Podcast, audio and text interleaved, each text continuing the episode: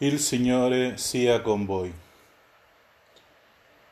Dal Vangelo secondo Matteo. In quel tempo Pietro si avvicinò a Gesù e gli disse, Signore, se il mio fratello commette colpe contro di me, quante volte dovrò perdonargli? Fino a sette volte? E Gesù gli rispose, Non ti dico fino a sette volte ma fino a settanta volte sette. Per questo il regno dei cieli è simile a un re che vuole regolare i conti con i suoi servi. Aveva cominciato a regolare i conti quando gli fu presentato un tale che gli doveva diecimila talenti. Poiché costui non era in grado di restituire, il padrone ordinò che fosse venduto lui con la moglie, i figli e quanto possedeva e così saldasse il debito. Allora il servo, prostrato a terra, lo supplicava dicendo, Abbi pazienza con me e ti restituirò ogni cosa. Il padrone ebbe compassione di quel servo, lo lasciò andare e ricondonò il debito. Appena uscito, quel servo trovò uno dei suoi compagni che gli doveva cento denari lo prese per il collo e lo soffocava dicendo, restituisci quello che devi. Il suo compagno, prostrato a terra, lo pregava dicendo, abbi pazienza con me e ti restituirò. Ma egli non volle, andò e lo fece gettare in prigione fino a che non avesse pagato il debito. Visto quello che accadeva, i suoi compagni furono molto dispiaciuti e andarono a riferire al loro padrone tutto l'accaduto. Allora il padrone fece chiamare quell'uomo e gli disse, Servo malvagio, io ti ho condonato tutto quel debito perché tu mi hai pregato. Non dovevi anche tu aver pietà del tuo compagno, così come io ho avuto pietà di te? Sdegnato, il padrone lo diede in mano agli aguzzini finché non avesse restituito tutto il dovuto. Così anche il Padre mio celeste farà con voi se non perdonerete di cuore, ciascuno al proprio fratello. Terminati questi discorsi, Gesù lasciò la Galilea e andò nella regione della Giudea, al di là del Giordano. Parola del Signore. Il Vangelo eh, segue un po' la sequenza del giorno eh, di ieri, no? questo giorno che già parlava un po' della relazione tra noi e i fratelli. Eh, ieri ci present, eh, presentava questa eh, importanza della correzione fraterna, una correzione dove è presente anche, come oggi, la misericordia e dopo eh, anche la preghiera eh, tan importante per la vita dell'uomo e soprattutto per chiedere eh, questa misericordia. No? Diciamo, il Vangelo di ieri alla fine non, non mette al caso questo, questo passo che parla della preghiera, perché diciamo lo contrario alla, a non stare in comunione con i fratelli è la comunione che succede sempre in mezzo alla preghiera, che succede sempre in mezzo all'assemblea. No? E, e, e, il Vangelo di oggi, diciamo, riafferma il discorso. No? Pietro domanda una cosa che è, diciamo, fino a certo punto, no? Scuda, eh, mettendo un po' di scudo alla legge, questo perdono per sette volte. Ma Gesù non gli disse propriamente una quantità, no? Gli disse sempre, no? che sarebbe diciamo quello che intendiamo rispetto alla risposta di Gesù. Ma perché sempre? Perché il Signore, con, eh, diciamo, andando a questo sacrificio eh, redentore della croce, già il perdono guadagnato per Cristo, per tutti noi, già è un perdono eterno. No? E frutto di questo perdono possiamo noi eh, perdonare anche i fratelli, no? E non avere, diciamo, un limite, perché Dio non ha limite quando ci perdona. E, è per questo che, diciamo, i personaggi che intervengono in questa possiamo dire in questo dramma che succede oggi nel relato del Vangelo, eh, è interessante perché prima, diciamo, appare un re e il servo, ma dopo il servo, come se fosse un personaggio, no? diventa re davanti al suo compagno.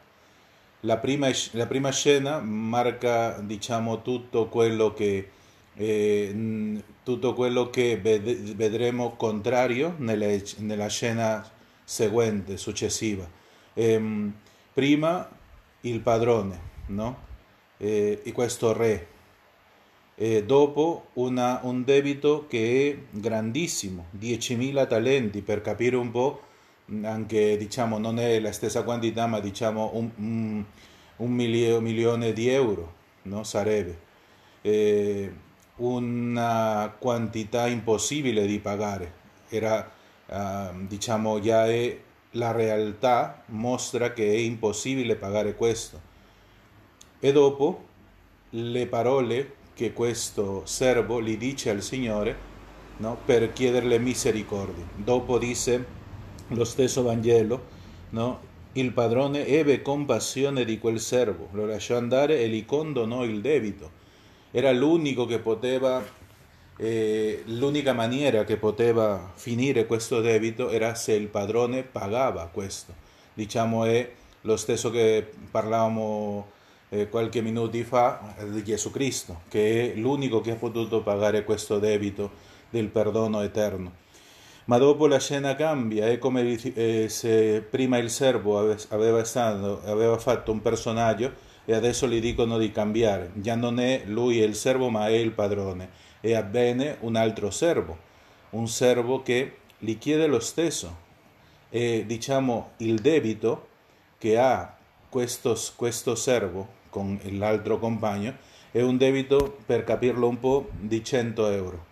Era un debito pagabile, che era possibile di farlo, soltanto aveva un po' di pazienza. Ma questo uomo non ricorda, come succede a volte con noi, non ricorda tutto quello che gli ha perdonato il padrone ma mette la sua giustizia. Può essere che la sua giustizia abbia ragione, no? Però il problema non è quello, il problema è eh, soprattutto che deve eh, sussistere la comunione. Eh, e questa è la realtà. Non risponde con compassione, con misericordia, risponde, no? Dice, no? Eh, lo prese per il collo e lo soffocava dicendo non restituisce quello che devi, no?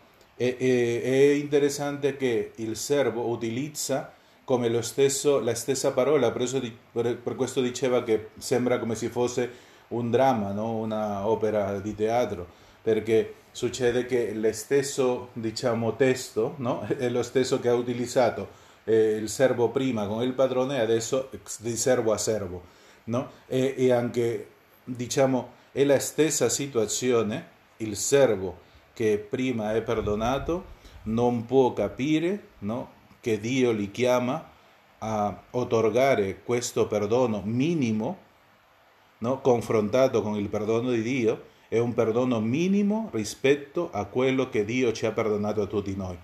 E quello non lo capisce. Per questo dice alla fine, eh, servo malvagio, no? Io ti ho condonato tutto quel debito perché tu mi hai pregato non dovevi anche tu aver pietà del tuo compagno così come io ho avuto pietà di te? Qui spero che tutti eh, vengano immediatamente a, alla nostra mente no? eh, il Padre nostro. No? Eh, sempre nel Padre nostro chiediamo per i nostri debitori, anche, anche noi, come noi, no?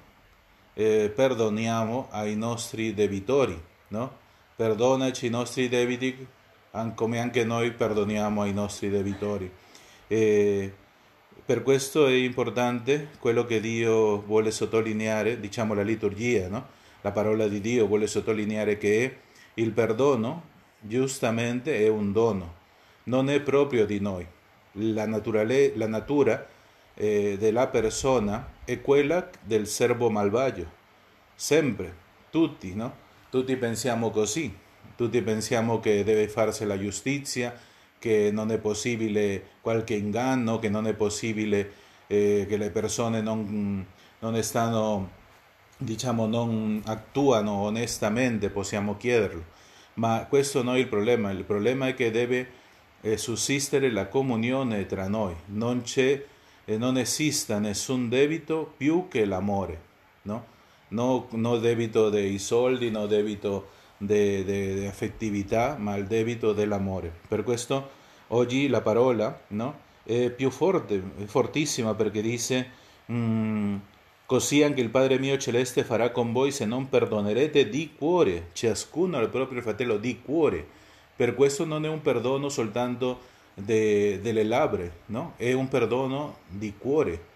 Che, questo, che si, si, si capisce che è, un, che è un dono di Dio per poter, per poter farlo di cuore, perché il perdono non è soltanto le parole, il perdono impiega tutto il nostro essere. Chiediamo al Signore che ci conceda questo dono del perdono e soprattutto sapere che abbiamo eh, stato prima perdonati per Dio, è un perdono eterno che sempre sarà, ma a noi queste cose succedono a volte, non è sempre che eh, tutta la nostra vita è sempre ingiustizia, no? A volte si presentano queste situazioni e che possiamo noi rispondere con questa misericordia e compassione che Dio ha fatto con ognuno di noi.